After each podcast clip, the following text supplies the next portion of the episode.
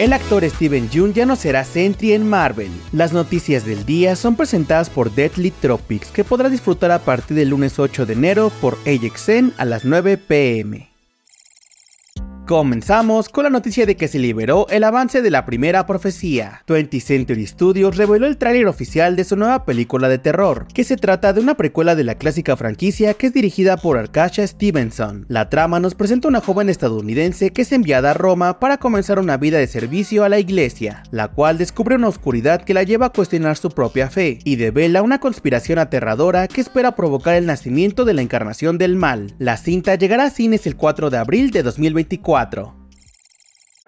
Continuamos con la noticia de que Steven Yeun ya no formará parte de Thunderbolts. Uno de los nuevos proyectos de Marvel Studios que está programado para formar parte de la fase 6 se vio afectada por las huelgas de escritores y actores del año pasado, retrasando su producción. Debido a esto, la agenda del actor Steven Yeun ya no le permitirá ser parte del proyecto donde daría vida a Sentry. La cinta llegará a cines a mediados de 2025.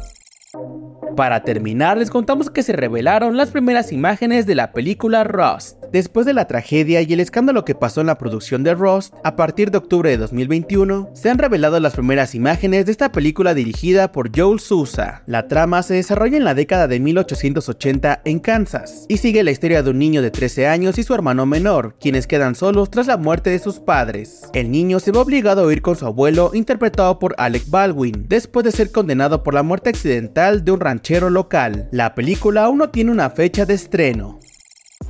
Eso fue todo por hoy. Las noticias del día fueron presentadas por Deadly Tropics, que podrá disfrutar a partir del lunes 8 de enero por AXN a las 9 pm. Yo soy Mike Stopa y Spoiler News Daily es una producción de Spoiler Time y Posta. Hasta mañana.